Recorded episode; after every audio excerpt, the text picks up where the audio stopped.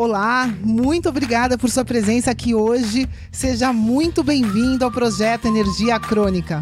Meu nome é Vanessa Moraes.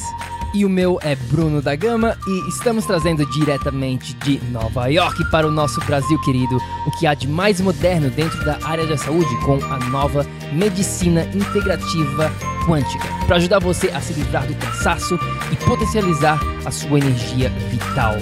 A gente vai te mostrar como ter energia extra para prevenir o envelhecimento, para eliminar doenças crônicas e para transformar sua saúde naturalmente e definitivamente.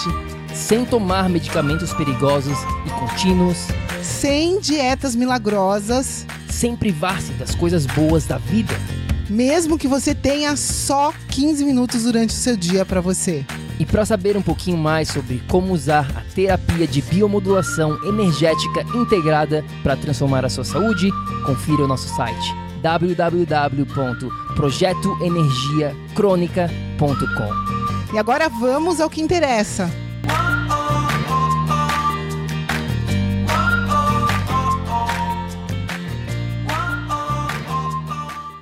Fala, fala, tribo do PEC! Seja muito bem-vindo, meu amigo bioenergético, a mais um episódio do nosso podcast. Estamos aqui para mais uma entrevista. Vanessa está aqui comigo já. E aí, vai, como é que tá? Tudo certinho?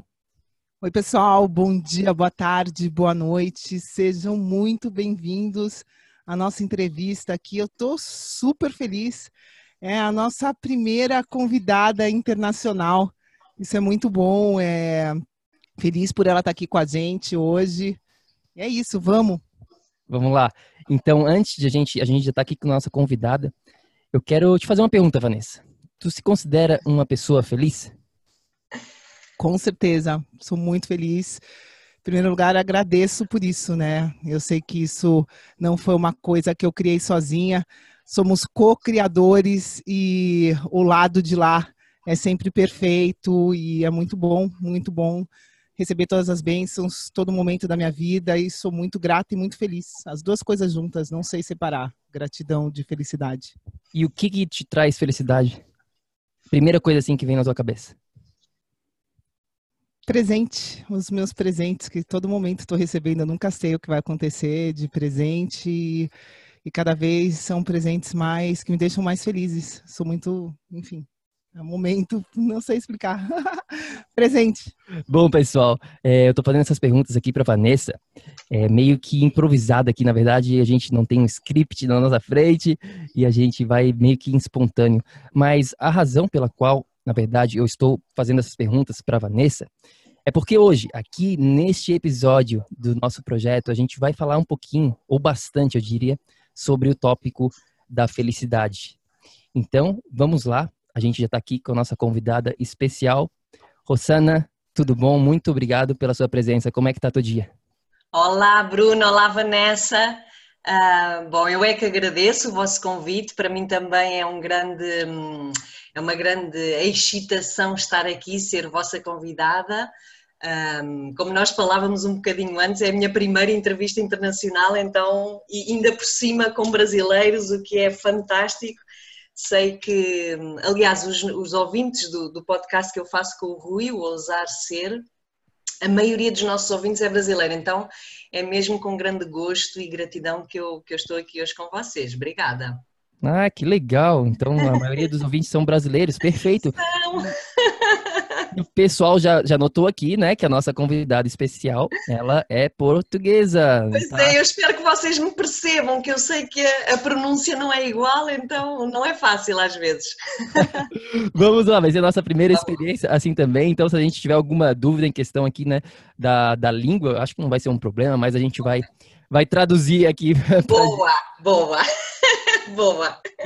E, okay. tu tá, e tu tá e você é, mora pertinho de Lisboa, né? Em é, eu moro em Cascais, no Conselho de Cascais, bem pertinho da praia, cinco minutos a pé. Sinto-me uma privilegiada do, do lugar onde eu moro. É maravilhoso. De manhã acordo e ouço os passarinhos a cantar. é muito bom. Este sítio é muito bonito. Ficam desde já convidados para vir aqui. é uma cidade maravilhosa, muito bonita. Com certeza a gente vai, com certeza a gente vai para lá. A Vanessa estava falando aqui também, né, pra, yeah. que, a, que, a, gente tem um, um casal, um casal, Vanessa? Meu cunhado. Cunhado, cunhado. cunhado é bem próximo o casal. O casal, o, o cunhado da Vá tem casa em Cascais. Então, Uau. com certeza, a gente vai ter que ir aí agora também para visitar a Rossana. Então vamos lá, Rossana, fala pra gente um pouquinho aqui, né? É, se a gente, se tu tivesse que, resumidamente, falar um pouquinho de quem que é a Rossana, o que que tu falaria para o nosso ouvinte aqui, para o nosso amigo bioenergético? Ui, meu Deus, eu não estava à espera desta pergunta. não é fácil.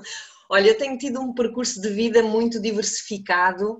Um, do ponto de vista profissional, eu comecei por trabalhar na área do cinema, uh, depois fui para a Itália e aí foi uma grande revolução na minha vida. Fui para a Itália aos 21 anos, tentei ter uma vida assim mais certinha, mais tradicional.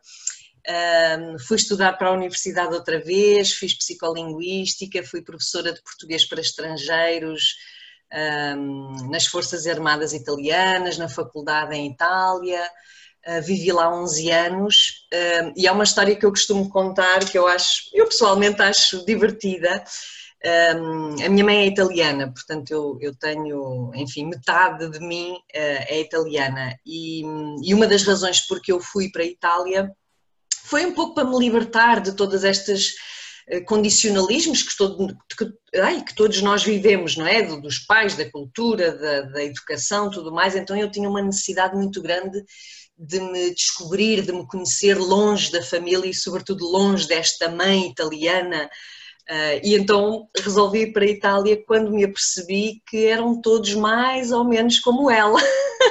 então foi aí que eu comecei o meu percurso psicoterapêutico inicialmente como cliente uh, e fez tanto sentido para mim, cresci tanto, a minha vida mudou tanto, que depois acabei por enverdar por essa linha, por essa área. Portanto, fiz o meu primeiro curso de psicoterapia em Itália e depois regressei a Portugal um, e já não conseguia praticamente fazer mais nada senão dedicar-me a estas crises existenciais e ao sentido da vida e a descobrirmos o nosso potencial, enfim. E portanto, hoje em dia trabalho como psicoterapeuta, tenho a minha clínica, trabalho com, com toxicodependentes escrevo, faço podcast com o Rui, eh, vou fazendo workshops, palestras, enfim, vou-me dedicando, olha, da maneira como vou tendo oportunidade para, para partilhar, para chegar a um público que está sedento de, de ajuda, de conhecimento, de luzes para esta caminhada que não é fácil, a meu ver. É por aí. É, você falou, né, que você foi morar fora. É. Eu tenho, eu me identifico muito com isso porque a minha jornada começou quando eu fui morar fora. Na é. verdade, agora esse final de semana eu vou estar, tá, vai ser meu aniversário. Ah! Aliás, olha, você é o meu presente de aniversário já. Oh, você tá chegando. Obrigada. É, eu, obrigada, agora, eu. Agora que me liguei. Você é um é. presente, muito obrigada. Obrigada. E vão fazer 25 anos né, que eu saí da minha casa. No meu caso, eu fui para a Alemanha. Uhum. E foi lá que tudo aconteceu. Então, qual a importância que você acha disso, né, desse desse passo de se desprender da nossa tribo e da gente começar essa jornada né, de consciência para uma, uma consciência mais individual. É, que, que você acha né, dessa, da importância de sair fora da casa dos pais para conseguir fazer isso?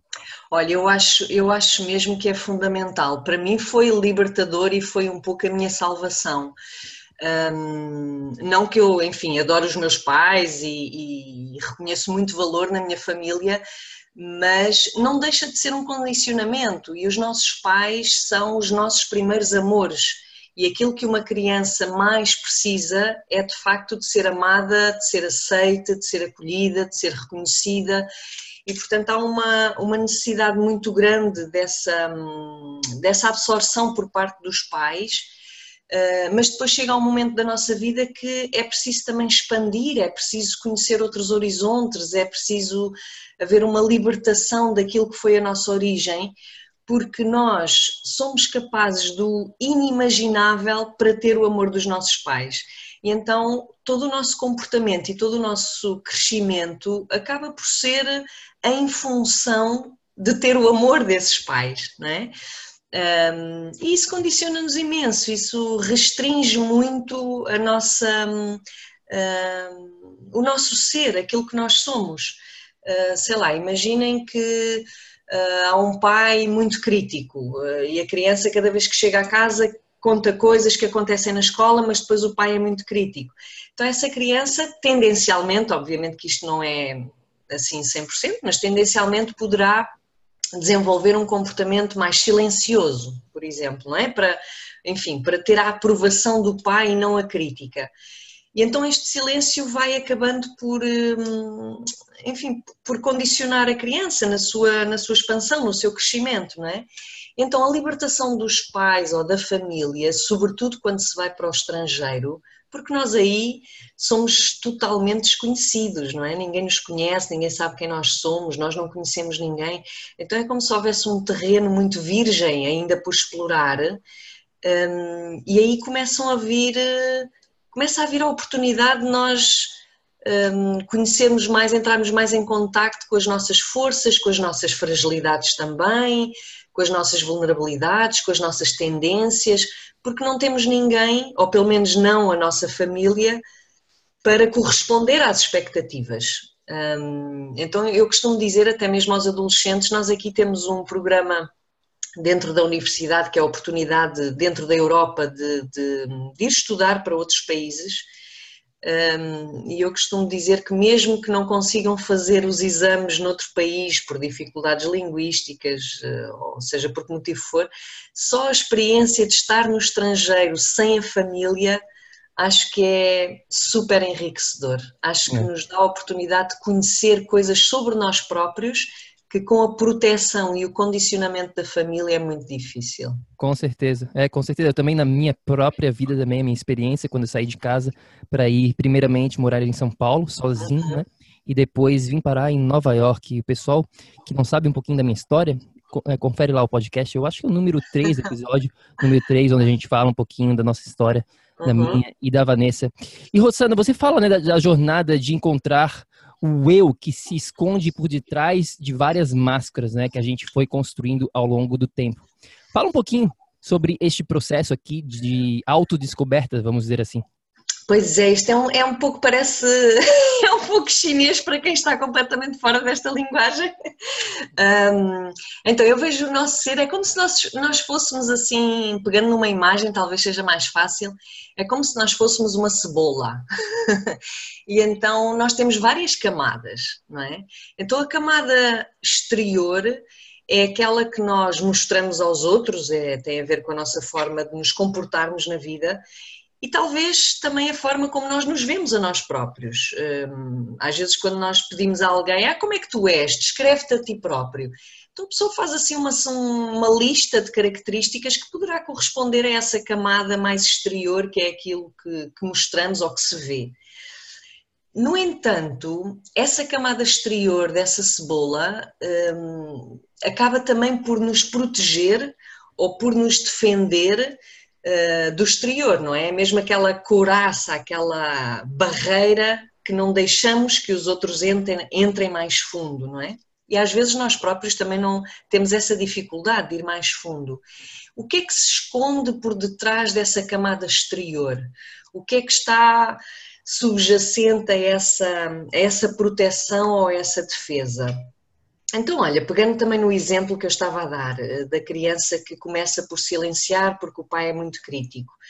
Então, essa, essa criança, imaginem que se vai tornando numa pessoa mais tímida, numa pessoa fechada, numa pessoa introvertida, numa pessoa que aparentemente tem ou relaciona-se de forma mais difícil com os outros, no círculo de amigos, ou também imaginem que tenha sofrido bullying na escola, enfim, tudo aquilo que é julgamento, crítica, repreensão por aí.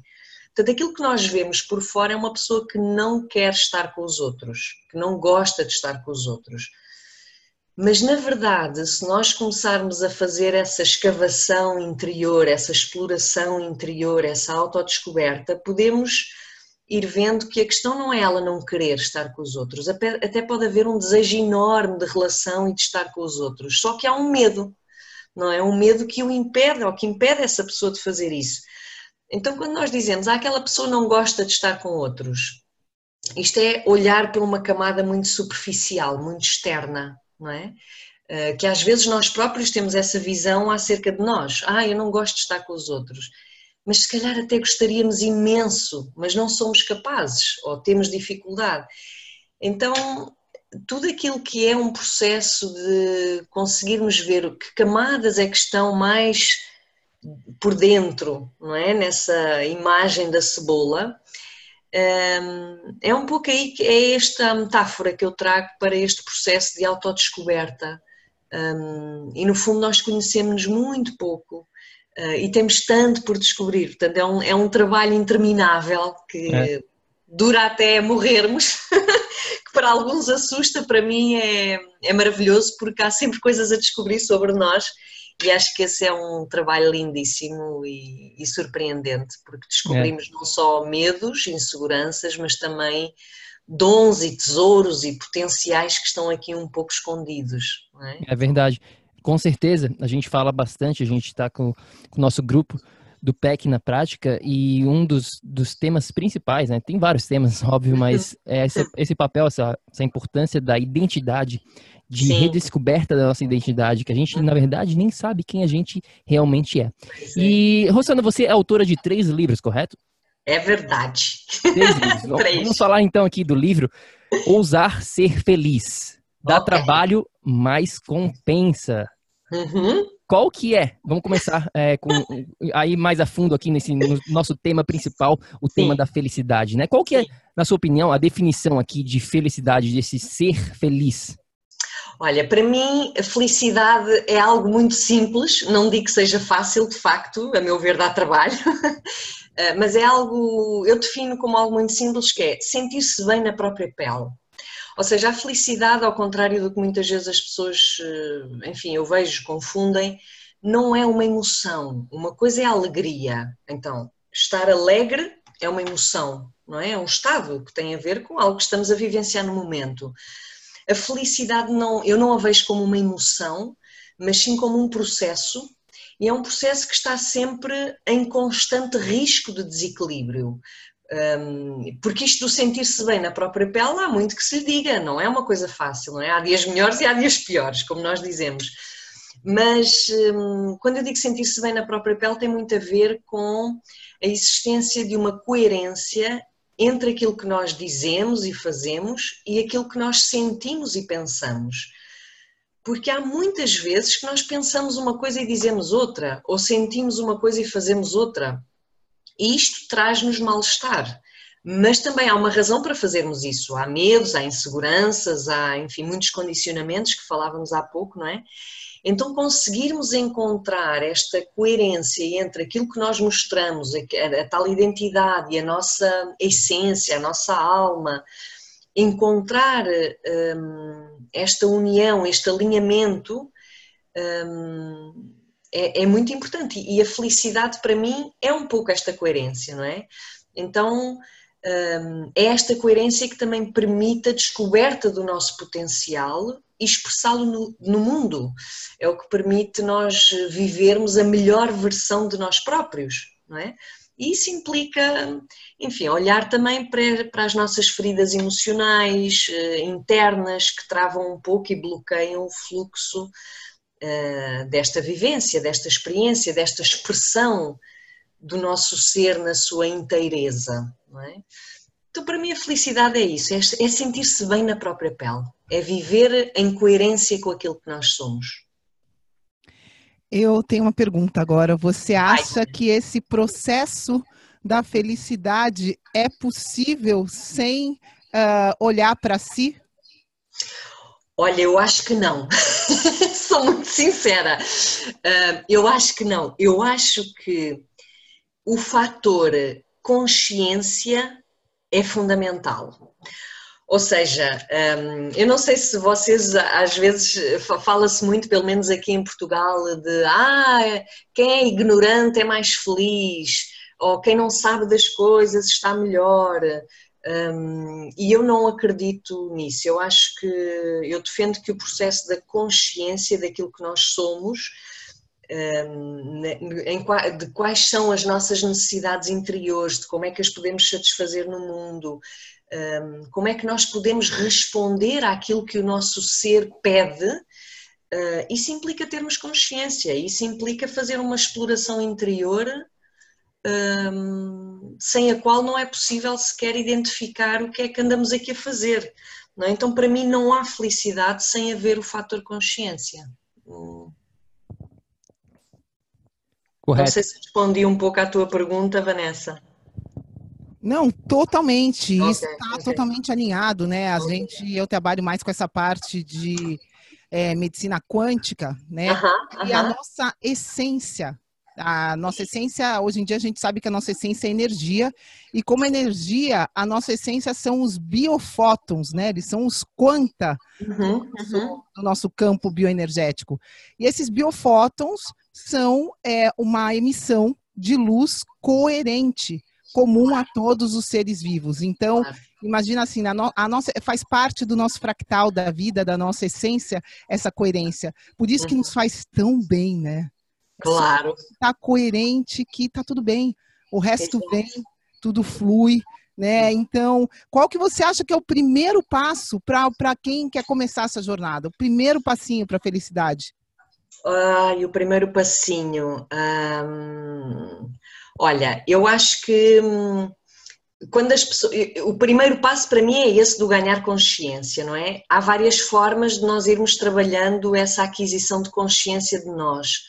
Uh, pode ser através de ajuda terapêutica, não é? Sem dúvida que eu acho que outra pessoa a acompanhar o nosso percurso de descoberta interior uh, potencia muito toda a caminhada. Um, também pode ser, lá está, através da leitura de determinados livros, de podcasts, de conversas com pessoas que nos tocam a alma.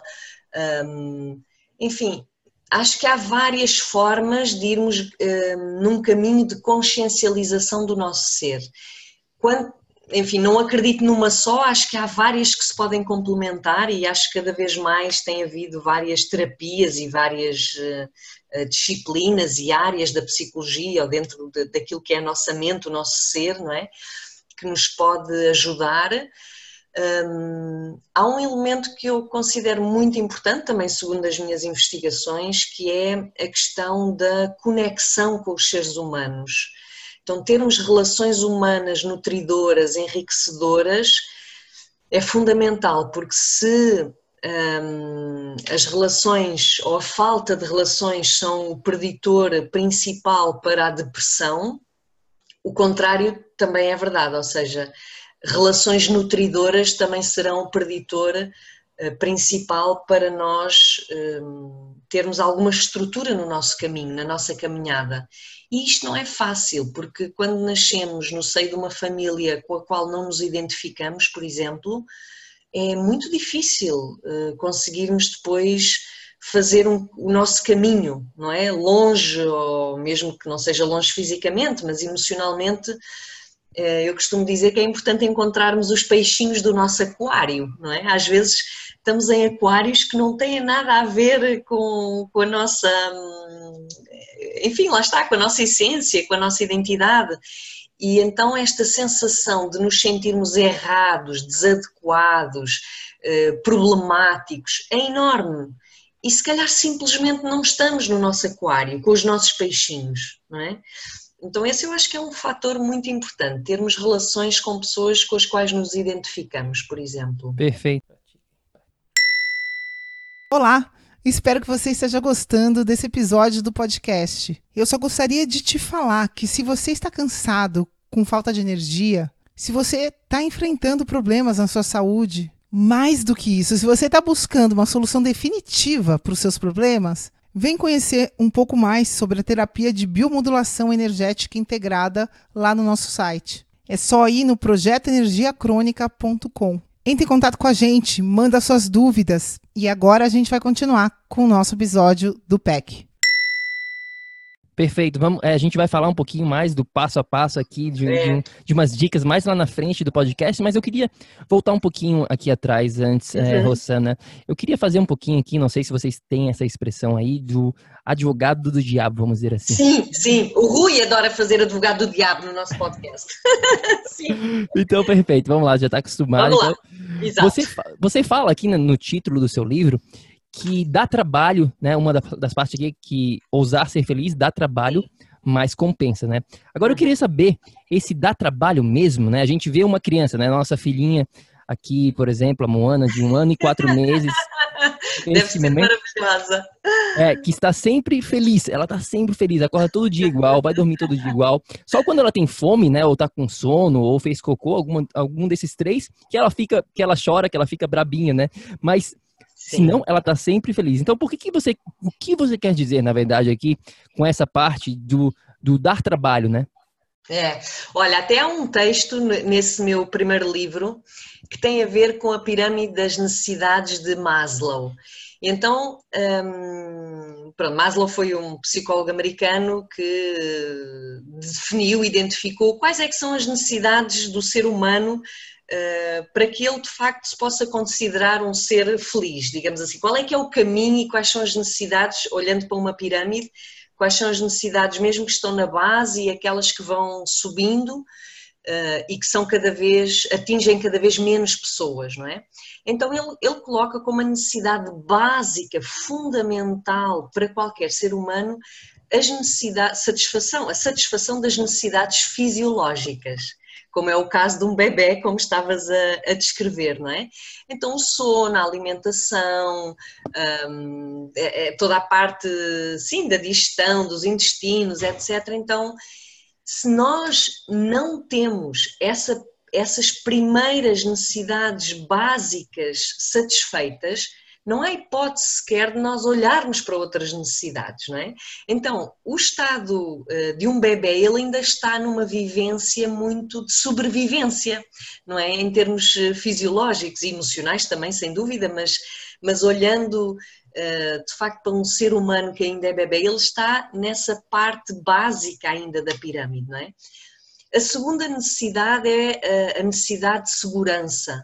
Então, e que o bebê também já tem, que é ter a segurança, sentir-se que está num lugar seguro, uh, com os pais, um, ou seja, por exemplo, está, uh, países em estado de guerra, quer dizer, se eles não têm, se as pessoas não têm sequer a necessidade de segurança satisfeita, é muito, é muito mais difícil, não digo que seja impossível, mas é mais difícil estarmos a falar de felicidade, não é? Porque estamos aqui ainda em necessidades de sobrevivência.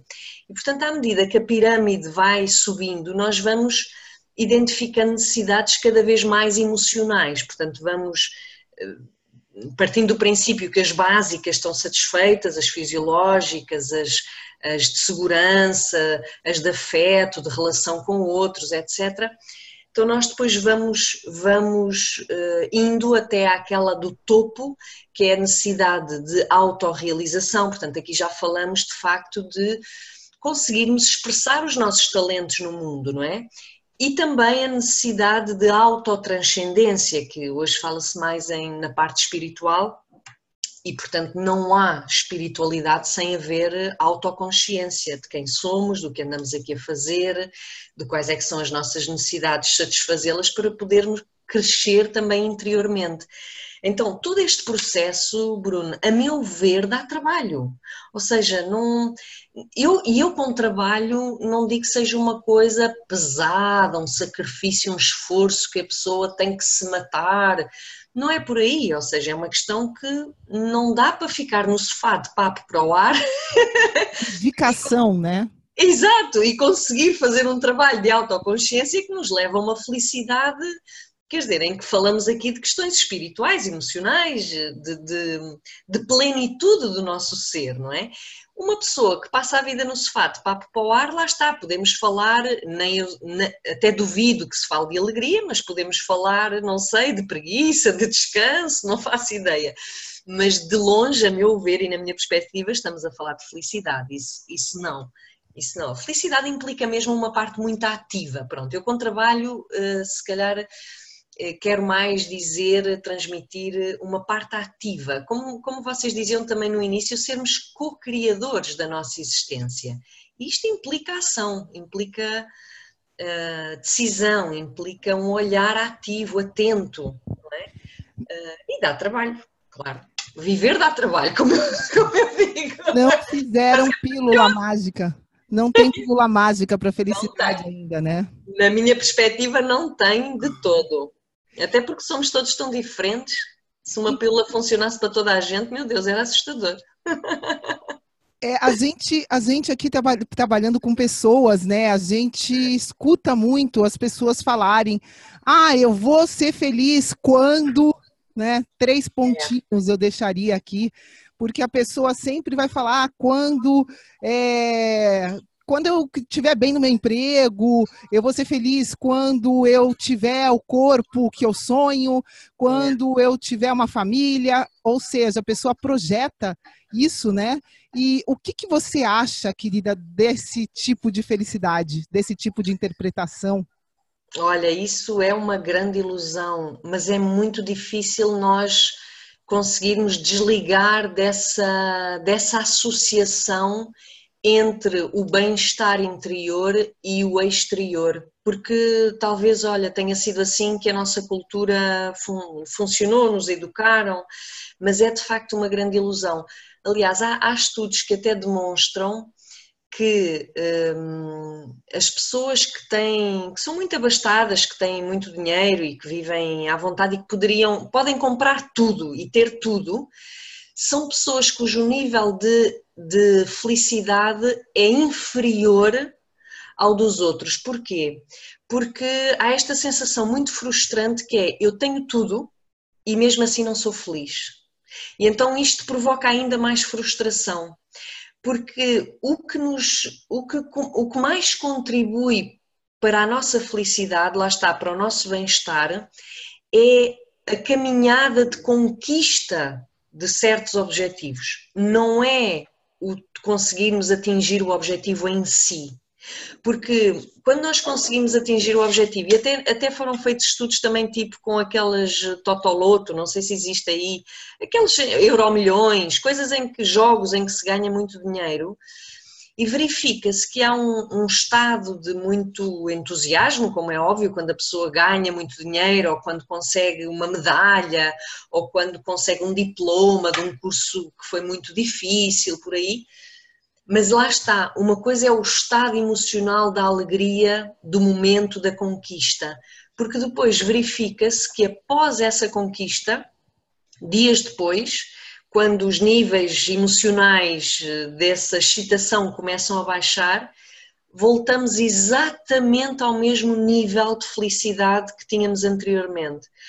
Hum, agora, há esta ilusão, porque como nós somos seres insatisfeitos por natureza, eh, então vamos criando estes objetivos na esperança de que esses objetivos, que o alcance desses objetivos nos acalme, do tipo, vou acabar o curso, primeiro é o curso, depois é o arranjar trabalho, depois é comprar o carro, depois é casar, depois é ter filhos, ou seja, e neste depois e depois e depois, perpetua-se uma insatisfação, sempre com aquela esperança ilusória de que aquele momento sim nos vai trazer a felicidade que tanto esperamos, e não é assim, porque a felicidade, lá está, passa muito mais por um processo interno de coerência consigo próprio, não é? Não tanto de uh, aquisição de determinados bens. Aliás, isso é uma ilusão que todos nós vivemos muito na nossa infância, não é?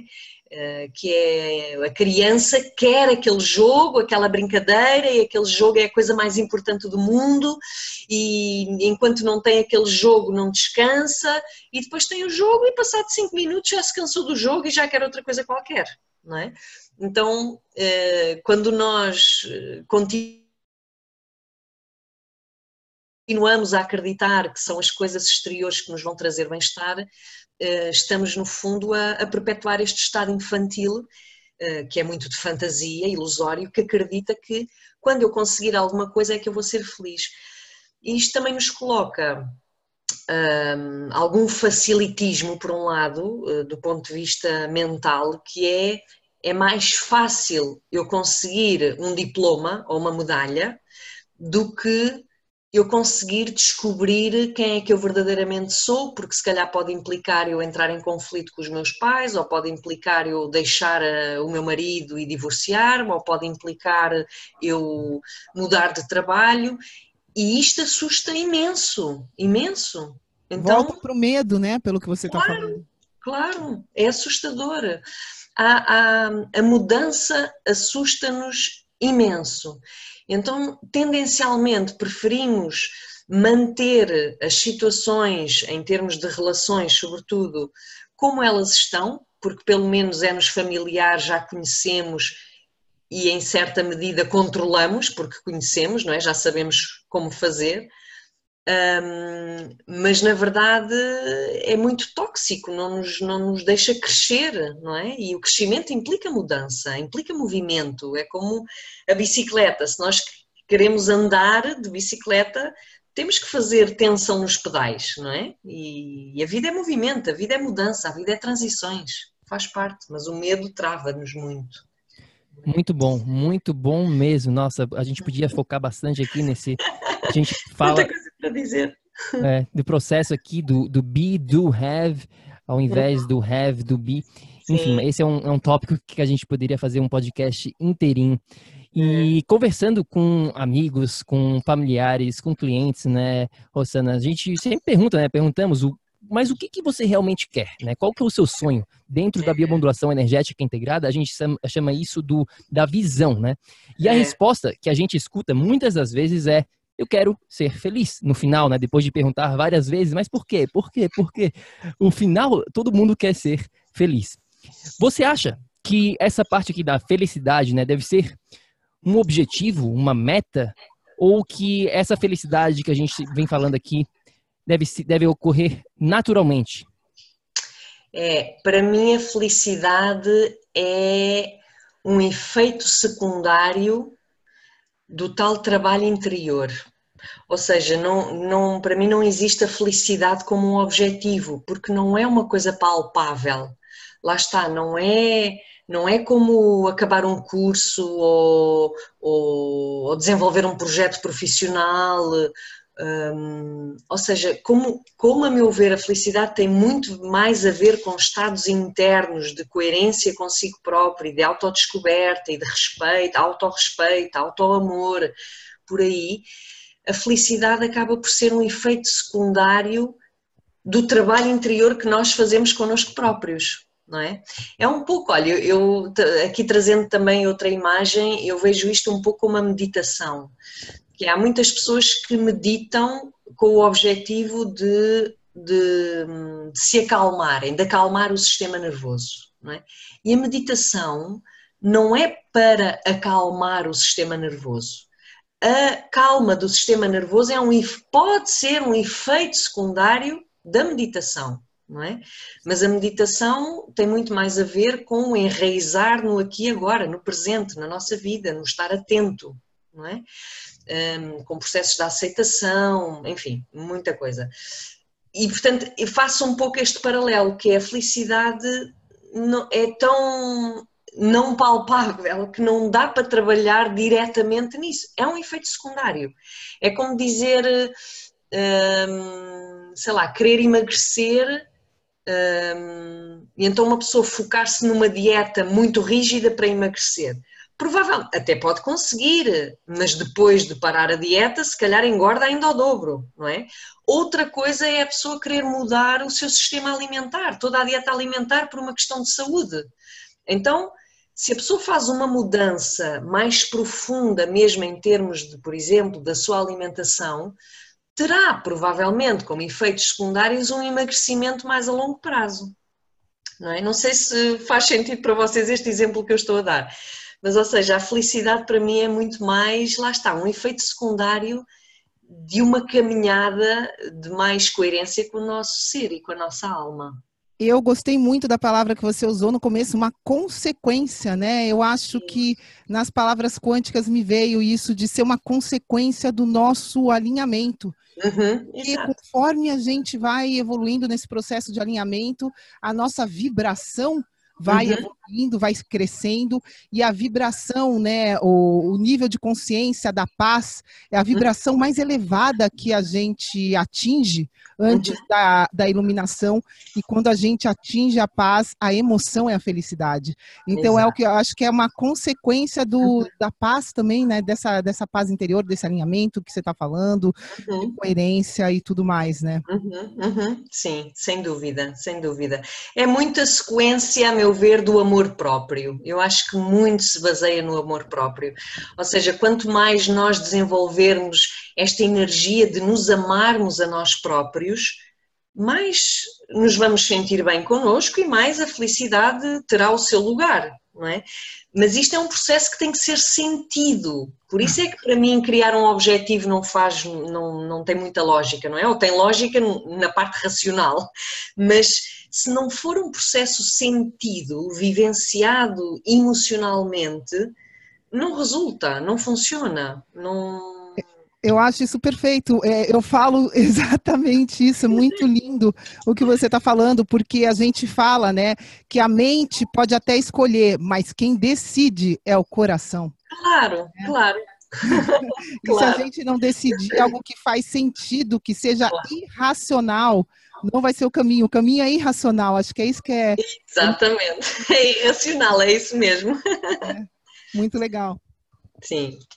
E em 2017, aqui, deixa eu compartilhar, é, eu estava fazendo um pouquinho de pesquisa aqui para me preparar para a entrevista, e uhum. a Harris Poll Survey of American tá? Happiness é um, né, uma, uma agência aqui de, dos Estados Unidos, uhum. publicaram na revista Times, né? Todo mundo conhece a revista Times, super famosa, que apenas 33% dos americanos se consideram felizes.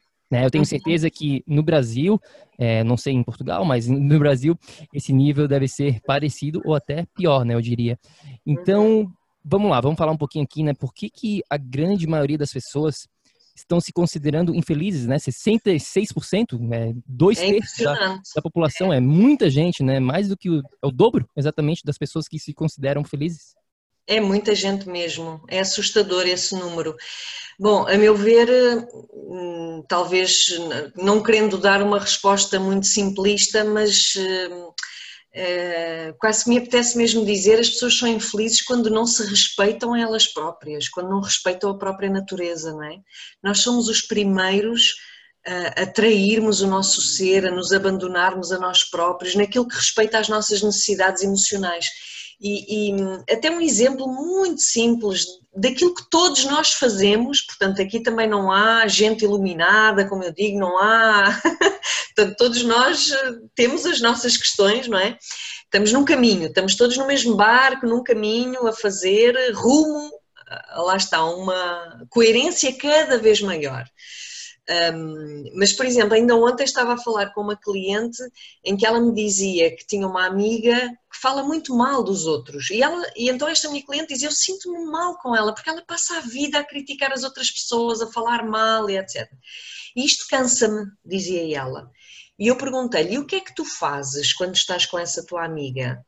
E ela dizia: Nada, ouço, fico ali e ouço mas vou para casa completamente desgastada e depois só me apetece comer.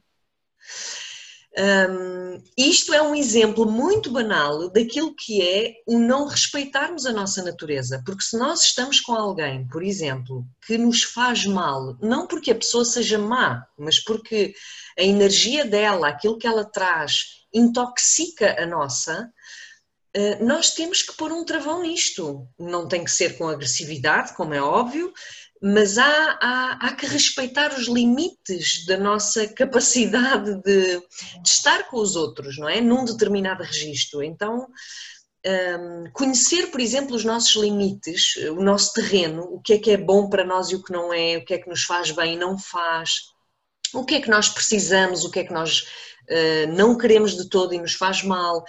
Então, conhecer toda esta linhas que às vezes são muito ténues, eh, não é? É muito importante porque quando nós passamos essa linha e começamos a desrespeitar o nosso ser, claro que nos vamos sentir mal e claro que nos vamos sentir infelizes. Então, eu aqui estou a dar um exemplo muito banal de uma coisa que aconteceu num contexto social.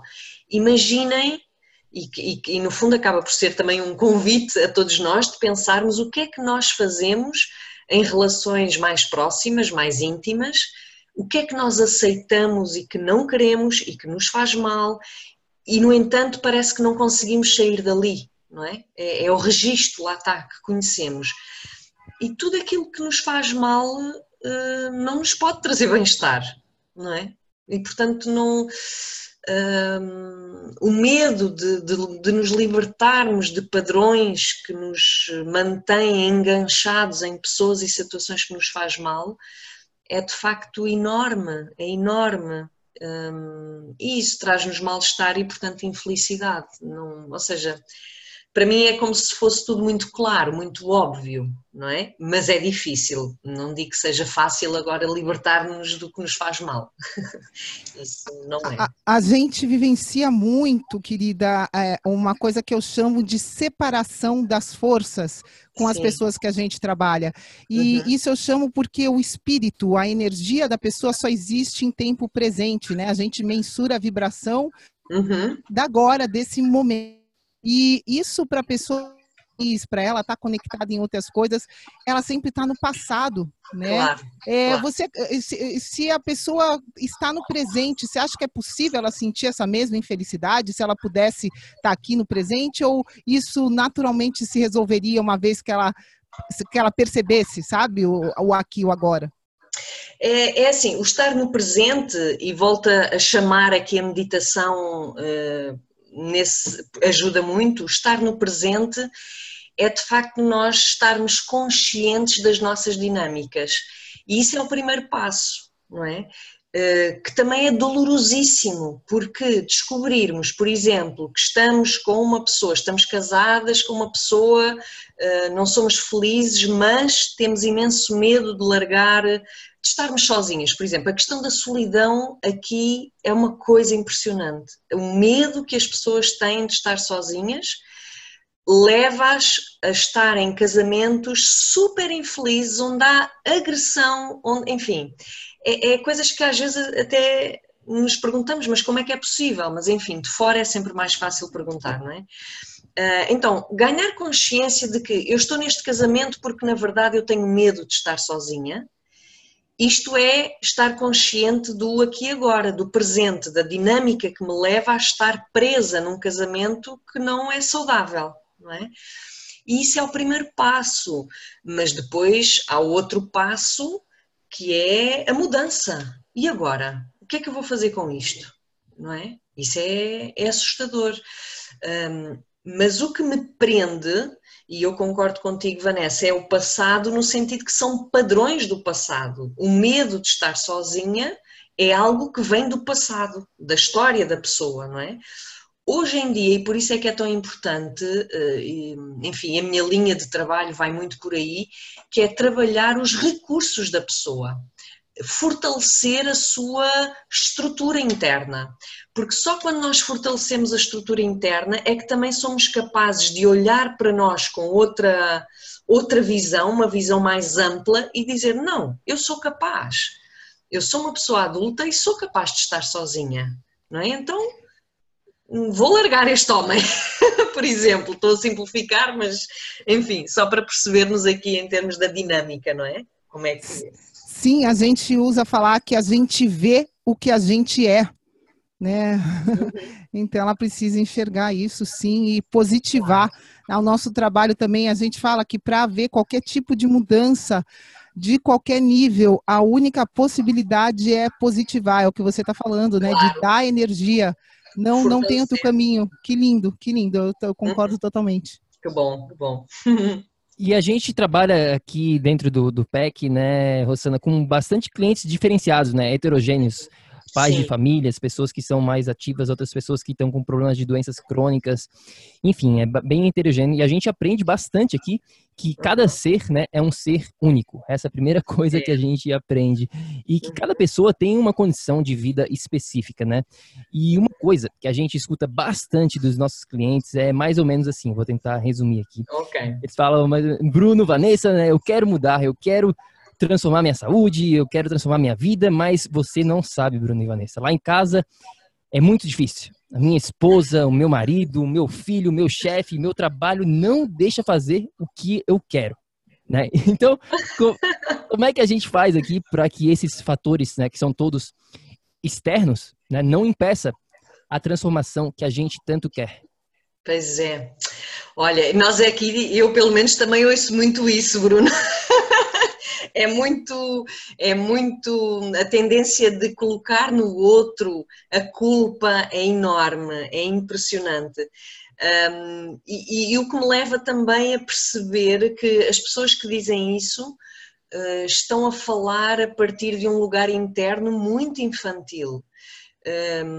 Eu neste último livro faço, começo logo o primeiro capítulo por fazer a distinção entre o self infantil e o self adulto, que todos nós temos dentro de nós, é como se fossem partes diferentes, há uma parte nossa que é a nossa criança interior, não é? E depois há outra que é o nosso adulto, que tem recursos, que tem ferramentas, que tem clareza, que tem autonomia emocional e tudo isso. Claro que nas nossas relações mais íntimas é muito mais fácil conectarmos-nos com o nosso self infantil, que é um self tal como uma criança, não é? Mais inseguro, com mais medos, e por aí. Um, e portanto, quando nós falamos, e é muito interessante como é que uma frase já diz tanto, não é? Ele não me deixa fazer o que eu quero. Isto é uma criança que diz de um pai ou de uma mãe, não é?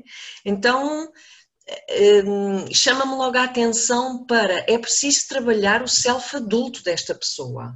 E o self-adulto, hum, no fundo, é olhar para um adulto. O que é que caracteriza um adulto? É um adulto, é uma pessoa responsável, é uma pessoa que, que sabe o que quer, que vai atrás do que quer, que satisfaz as suas necessidades eh, em autonomia, que se desenrasca. Portanto, isto é a ideia que nós temos, não é? Do que é que é ser um adulto. E portanto, aí, a meu ver, nessa pergunta que tu fazes, uh, acho que tem muito de, de trabalho de potenciar um self-adulto porque quem está a falar é uma criança, não existe no mundo dos adultos, eu estou a falar emocionalmente, claro, não é? E idealmente, não existe o ele não me deixa fazer o que eu quero. Isto é relação filho-pai, não é bem relação de companheiros, de amigos, de irmãos, enfim, não é? De adultos. Então, quando há dependência, e cobrança, e exigência, e chantagem, e manipulação, que infelizmente é muito comum nas relações e sobretudo naquelas amorosas, onde há essa energia, há muita infantilidade em termos emocionais. E portanto há que trabalhar a autonomia dessa pessoa, não é? Porque não no mundo de adultos não existe o eu não faço porque ele não deixa. Quanto muito eu não faço porque tenho medo. e isso já é outra coisa, não é? Mas eh, é, é algo muito estranho. Faz sentido para vocês? Hum. Sim, a gente fala né, é, dos níveis de empoderamento, dos é. níveis de expansão da consciência né, dentro do projeto. E uma coisa que a gente fala é que a culpa, né, nesse primeiro nível de consciência, que a gente chama de consciência tribal, a gente fala que a culpa é a assinatura do grupo. É. A partir do momento que você é, quer, vai, assume essa jornada de responsabilidade, né, essa jornada de maturidade que você falou, a gente fala que a responsabilidade é a assinatura do eu, do indivíduo. Uhum. É, então é, é, é, é, isso, né? Não tem como. É, é, eu acho que o primeiro passo da jornada é você assumir responsabilidade, né? Por você, pelas suas escolhas, e não enfim, deixar que os outros escolham por você, usar desculpas e tudo mais, né? Mas é, todo mundo passa por isso, né? A gente começa lá na tribo, todos. Claro, claro. E é muito interessante a etimologia da palavra responsabilidade, porque é a responsabilidade é a habilidade a responder. Então é qual é que é a nossa habilidade a responder àquilo que o exterior nos traz, não é? Em coerência com o nosso ser. Então isto é ser adulto. Portanto, um ser responsável não é tanto a questão do cumprir tarefas, pelo menos não neste contexto, mas é mais o como é que eu respondo ao exterior a partir da minha coerência interna. Não é? Então, isto... A gente chama isso de escolha. escolhas né, é, que, a gente, que a gente faz. A uhum. maneira como a gente escolhe ao longo da vida vai evoluindo, né? Ainda bem. Claro. Ai, que bom. Muito bom. Ótimo, a conversa está muito boa aqui, Rosana, muito obrigado. Vamos, vamos voltar então para aquele, né, uma parte aqui um pouquinho, vamos dizer assim, mais prática para a pessoa que é mais prático, que gosta de, né, do, do como. Como que eu faço isso? Vocês estão falando aqui de felicidade, né, de todo isso é importante. Como é que eu começo? Existe um passo a passo, vamos dizer assim, um manual para ser feliz? Ai, ai, Bruno, tu não imaginas quantos clientes é que eu digo, é que eu tenho que me fazem exatamente a mesma pergunta, que é ok, tudo bem, e agora como é que eu faço? Meu Deus, é assustador essa pergunta porque não há uma resposta igual para toda a gente, não é? é. Então, um, a meu ver, o como é assim uma coisa que pode parecer muito abstrata, muito filosófica, mas que na verdade até é bem concreta, que é ouvir a nossa alma ouvir o nosso ser. E para isso nós precisamos de parar, precisamos do silêncio, precisamos de nos conectar com a nossa essência. E a maioria das pessoas, e eu também falo por mim, isto também foi uma aprendizagem para mim, ainda é, eh, está tão. Eh, é tão levada pela engrenagem da correria da vida que, que, nos solicita muito, não é? O trabalho, o dinheiro e o pôr comida na mesa e o pagar os estudos aos filhos, enfim. E somos tão levados por esta correria que, que, mesmo que queiramos, temos dificuldade em parar. Há pessoas que entram em desespero quando, quando vão de férias, por exemplo, porque não sabem o que fazer. Há sempre esta coisa de ocupar o tempo. Então as crianças aqui hoje em dia têm o tempo ocupado com mil atividades. É, é impressionante. Então, ou, quando eu digo ouvir a própria alma, uh, no fundo é, passando para um plano mais concreto, é mesmo conseguirmos identificar o que é que nós sentimos nas situações onde estamos, nas relações uh, onde estamos, e isto é difícil só porque não estamos habituados. Nós estamos mais habituados, lá está, a desenvolver a parte mental do raciocínio e a parte do movimento, não é? De fazer coisas. Uh, e depois, quando eu pergunto, e o que é que tu sentes? O que é que essa situação te faz sentir em termos de emoção? A pessoa muitas vezes não sabe responder, não é? Portanto, para mim, esse é o primeiro passo: é conectarmos com a parte emocional que é o que é que eu sinto, porque é a partir do que eu sinto que eu também vou clarificando se aquele caminho é bom para mim ou não, porque aquilo que é bom para uma pessoa pode ser veneno para outra. Por isso é muito difícil esta questão do manual para ser feliz, ou das receitas mágicas, ou do pensa positivity, que tudo vai correr bem. Enfim, hum, acho que é preciso ter algum cuidado com a linguagem porque, porque cada um é um ser tão único e especial, como vocês próprios diziam, que não há uma coisa igual que possa servir para todos. Agora, o ouvir a parte emocional, isso é fundamental. É fundamental porque é aquela que nos traz bem-estar, não é a parte racional, não é? Então, eu é, começaria mesmo por aí. Sim, sim. Não, isso me fez é, lembrar aqui, né, quando tu falou dessas fórmulas mágicas.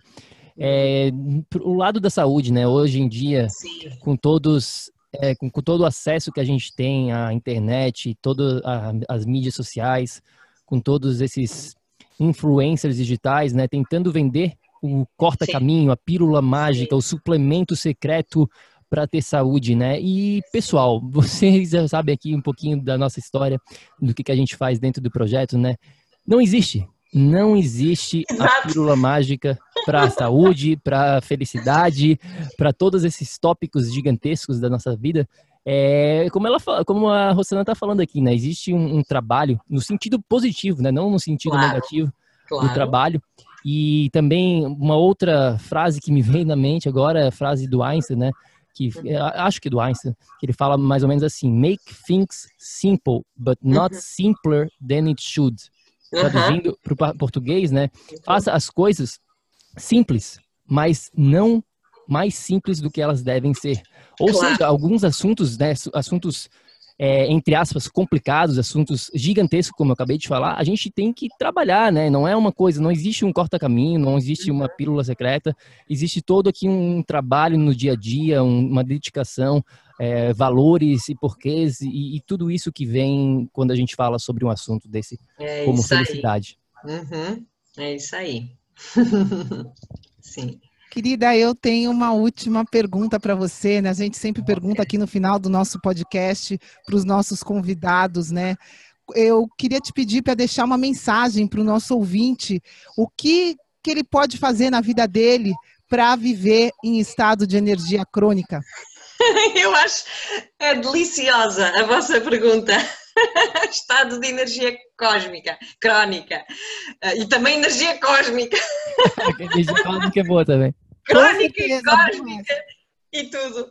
Olha, eu acho que eu vou, eu vou, eu, bom, para mim aquilo que vem é resgatar a alegria que existe dentro de nós. Acho que é mesmo importante resgatar a nossa alegria naquilo que é o nosso, lá está, self infantil, mas no sentido bom, que é descobrir a criança que há em nós, a criança curiosa, a criança ávida por explorar o mundo.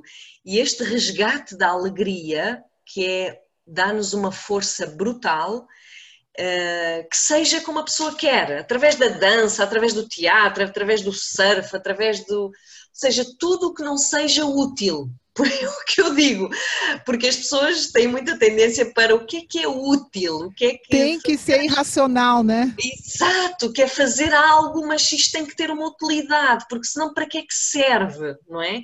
Então não, resgatar a alegria de viver é algo básico, é o sentir-se vivo, é, é resgatar a pulsão vital da vida uh, e sentir que merece viver coisas boas, boas sensações, é uma forma, uh, para mim, muito significativa de honrarmos a nossa vida. E eu acho que isto é fundamental. Uh, nós brincamos demasiado com a nossa vida e depois vêm as tais doenças e vêm coisas que, que são despertares ou podem ser despertares, mas enfim, também podemos cuidar da nossa vida antes de chegarmos a esses pontos, não é? Então acho que assim como mensagem para já hum, resgatar a alegria de viver. Nossa, você falou uma palavra aqui para finalizar, a honra, né? A é. honra é, é fundamental, né? É incrível a gente ter esse código de honra sagrado com a gente mesmo, né? Claro, claro. Começa tudo aí. Fundamental, honrar a própria vida. É, a vida é, é, é uma. Acho que deve ser levada muito a sério nesse sentido de o que é que eu estou a fazer com a minha vida, porque efetivamente eu posso morrer amanhã, ou eu posso ter, posso ter uma perda grave amanhã, então como é que eu estou a honrar a minha vida? Isto é muito sério, acho que é uma coisa mesmo muito séria. E, no entanto, ao mesmo tempo, que essa seriedade seja vivida também com alegria, com, com, com vitalidade. É? Acho que são dois elementos para mim fundamentais e que não são contraditórios, antes pelo contrário, que se complementam e se enriquecem. Com certeza, perfeito. Muito obrigado, Rosana. Então fala aqui para o nosso ouvinte da tribo do PEC, para o nosso amigo bioenergético, onde que ele pode conhecer um pouquinho mais sobre o seu trabalho, qual que é a melhor, melhor maneira de entrar em contato com você? Olha, eu tenho um site que é o vocês dizem W? Dizem Sim. www, ok uh, ponto rossana apoloni.pt um, e eu tenho aí também o meu blog dentro do site, que penso que é blog Rossana Apoloni, algo assim do género, que eu não sou muito bom para tecnologias, mas enfim, felizmente tem um nome que facilita.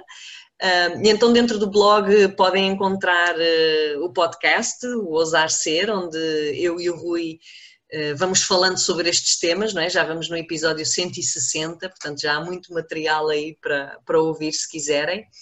Um, e pronto, e aí também tenho referência no meu site aos meus três livros. Um, enfim, é uma questão de quem tiver eh, interesse também de explorar um bocadinho uh, essa ferramenta do, do site.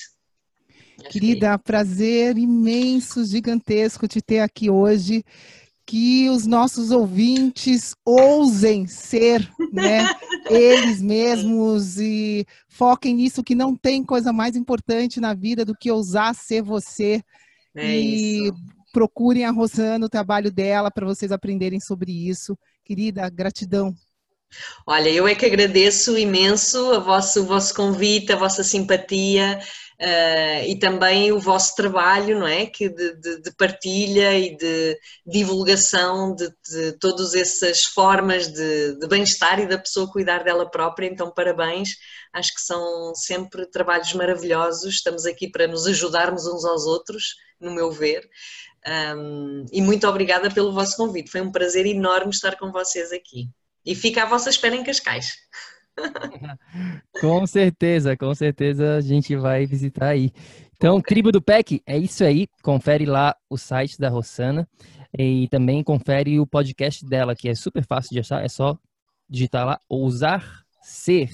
Uhum. E você vai conseguir encontrar o podcast da Rossana. Então a gente fica por aqui. Muito obrigado, Tribo do PEC. E lembre-se sempre, lembre-se sempre, haja ação, ação, ação, para que você também possa viver em estado de energia crônica. Até a próxima. Tchau, tchau.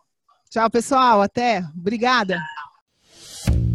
Ei, ei, ei, ei, ei. Não desliga ainda não. A gente quer te convidar para vir descobrir como a revolucionária biomodulação energética integrada pode te trazer energia extra naturalmente, para você poder prevenir o envelhecimento, para eliminar doenças crônicas e para transformar sua saúde de vez. Entre em contato com a gente no projeto energiacrônica.com.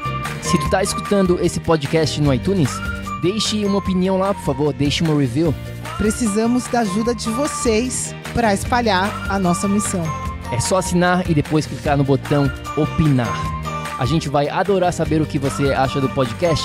E se você usa o Instagram, tire uma foto sua lá escutando o podcast e marca o nosso Insta lá também. O nosso é o Projeto Energia Crônica. A gente vai ficar super feliz de ver você lá. Grande abraço e até já. Até o próximo episódio.